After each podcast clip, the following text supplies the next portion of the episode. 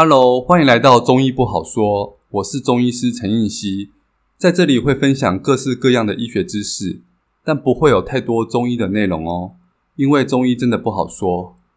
今天来讲如何操控一个人。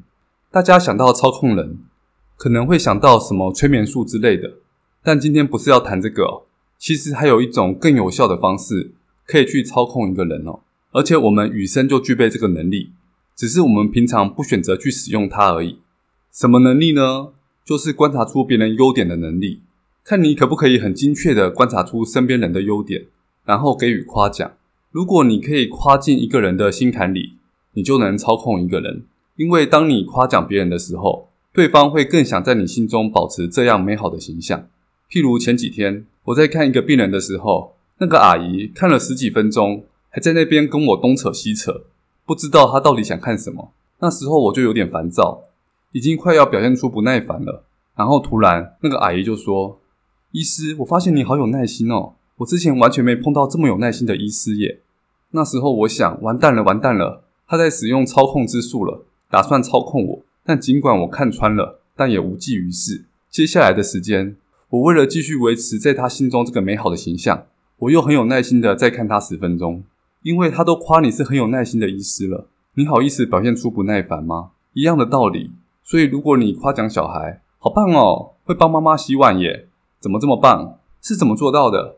这样你就可以控制你的小孩，下次他在帮你洗碗的几率就比较高。对于伴侣，如果你夸奖你的男朋友，谢谢你特地来接我，在这种下雨天真是贴心。如果没有你，我无法想象我有多不方便。就是把真实的状况说出来而已。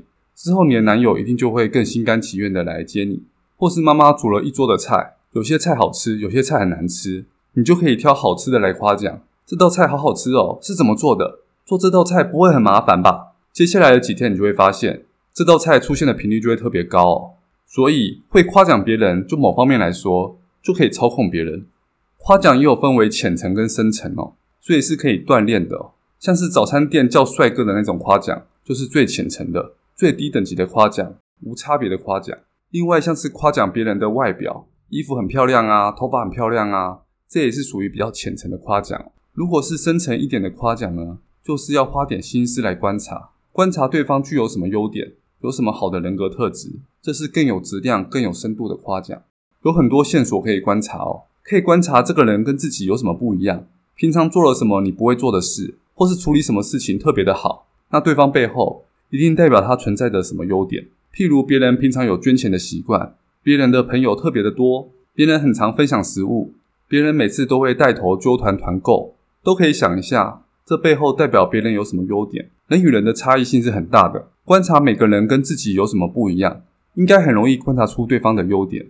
如果你能说出很深层的，甚至连对方自己都不知道的优点，那你就是他的伯乐，而伯乐是可以骑赤兔马的。但你讲的必须不是虚构出来的，是不是客套话或是罐头夸奖？这夸奖是不是针对他的？对方也不是智障哦，也都听得出来哦。那有些人会觉得，那也可以送礼物啊。可是送礼物其实没有比诚挚的夸奖还好，为什么呢？因为如果你的关系跟他没有到很熟，送别人礼物会很奇怪，而夸奖不会，没有熟不熟的限制哦。就算第一次见面，如果你的洞察力够好，可以很准确的看出对方的优点，一样也可以夸奖。而且送礼常会造成对方的压力，别人收到礼物的时候还要想着如何还礼，而你买的礼物也不一定是他真的想要的，所以有时候送礼对别人来说也是一种负担。有时候收到礼物的人会说谢谢，下次不用再送礼物了啦，因为收到礼物还要还礼啊。可是夸奖就不会，你哪一次赞美别人，别人会说下次不要再夸了啦，绝对不会嘛。像我身边有个很会做人的朋友，他朋友很多，他就跟我分享一个诀窍，每次他朋友生日时，除了送礼之外，他都会附上很用心写的生日卡片。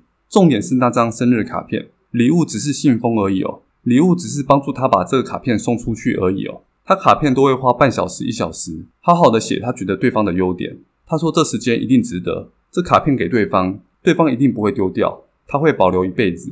上面写着观察出对方的优点，对方怎么可能舍得丢掉？一定是每看一次爽一次，会认为你是他的知己哦。可能每隔一段时间就会拿出来看哦，你就会成为他一辈子的朋友。这样做是很值得的哦。比起你花再贵的钱买礼物，十年后对方还会记得吗？然后他说卡片也不要写流水账，是不是流水账对方也看得出来。其实大家身边应该都有一大堆流水账的生日卡片，要丢不是，不丢不是，好好写个一张，胜过你交差了事写个一大堆。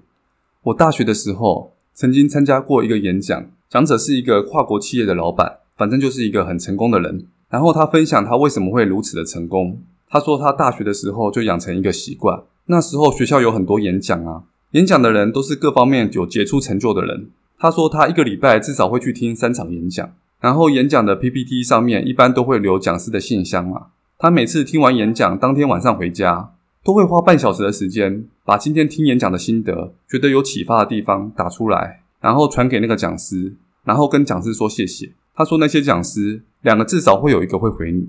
想想看，如果你是演讲的人，讲完你一定会很想听听看大家的反应是如何嘛？如果有人传信给你，跟你讲今天听你讲的启发是什么，然后很感谢你，你一定会很开心嘛？至少会回他一个谢谢嘛？这样就牵上线啦。所以他说他大学听了一两年的演讲，毕业的时候他的信箱就有一百多封各行各业成功的人士，一毕业就拥有庞大的人脉。之后如果有什么需要帮忙或牵线的，对于他日后的成功帮助很大。所以，层次的夸奖、层次的赞美，绝对是一个很强的利器哦。就算是各行各业的成功人士，也躲不过这招操控术哦。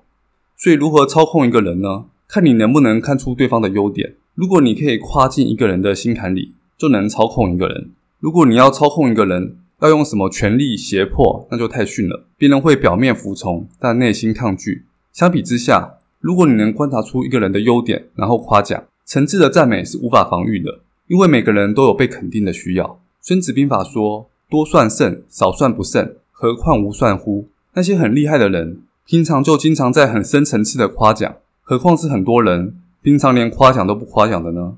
只要夸奖别人，对方会越来越活成你心中想要的样子。相反的，如果你讨厌某个人，其实你会越想越气，每想一次就气一次。而被你讨厌的那个人，基本上不会对你有多友善啊，会活成你讨厌的样子哦。所以，如果你去看卡内基这些人际关系的训练，里面最主要的内容也是教你如何真诚的去夸奖他人。管理学也是一样，如果你能看出这个员工的优点，能夸奖你的下属，他就可以为你所用，为你卖命。所以古人说“士为知己者死”。如果你能看出员工的优点，去夸奖他，员工会觉得这老板真是了解我，员工就会愿意为你肝脑涂地哦。所以可以训练一下自己，碰到人时，观察他跟你有什么不同，推算出对方有什么优点，可以当做是一个重要的技能哦。越会真诚的赞美，你的操控术也练得越强。之后除了可以得到身边人的帮助，同时你看出去的世界也变得更美好。那今天的分享就到这边喽，希望对你有帮助。中医不好说，我们下次再见喽，拜拜。